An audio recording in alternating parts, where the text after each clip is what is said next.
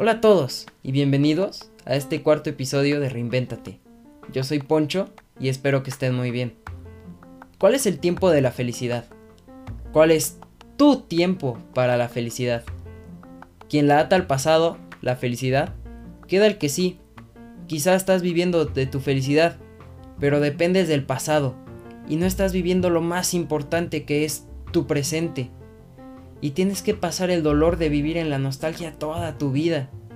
Por otro lado, anclarla solo en el futuro puede llevarte como a tantos ricos y famosos, a correr toda la vida detrás de ideales tan pequeños y superficiales, aunque a mí me agrada más el término vacíos o cuadrados, como la fama, fortuna, imagen, relaciones o cargos, que de obtenerlos muy pronto los dejaría huecos y con el amargo sabor de boca de quedarse sin un objetivo además de un gozo que dura muy poco, porque se sacia tan rápido el fuego de la novedad del principio, que hace sentir que el objetivo no valía tanto la pena, pero también pueden ser objetivos tan irreales, que de no alcanzarlos, lleven a una vida de continua frustración.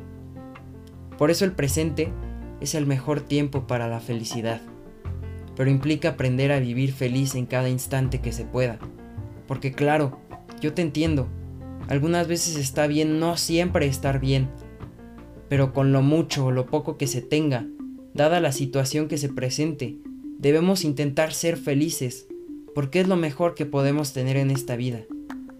Y esto nos lleva a pensar, ¿cuál es la lista de bienes necesarios para ser felices? Los filósofos griegos y los medievales no contaban con herramientas para ver cómo reaccionaban las neuronas frente a estímulos y sensaciones pasajeras de placer ni estudios estadísticos sobre las conductas generalizadas en la sociedad, pero sí tenían una sabiduría práctica envidiable y una gran capacidad de observación y reflexión. Aristóteles y Tomás de Aquino referían cuatro bienes básicos sin los cuales es difícil ser felices.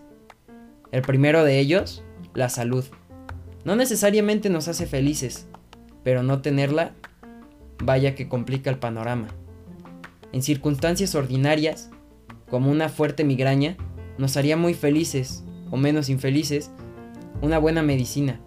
Sin embargo, ¿cómo explicamos los abundantes ejemplos de personas que nos muestran su capacidad de ser felices e incluso de hacer felices a otros, a pesar de sus limitaciones físicas, enfermedades o los rezagos de un accidente, y que justamente por eso merecen toda nuestra admiración?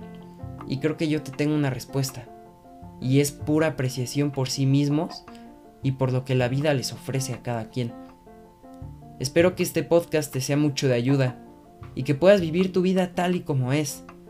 Me puedes encontrar en diferentes plataformas como Spotify, Anchor, Google Podcast como Reinvéntate e Insta TV como soy-poncho rojas.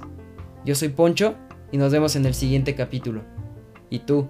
¿Vives del presente o vives en la melancolía del pasado, o quizá estás demasiado obsesionado con tu futuro.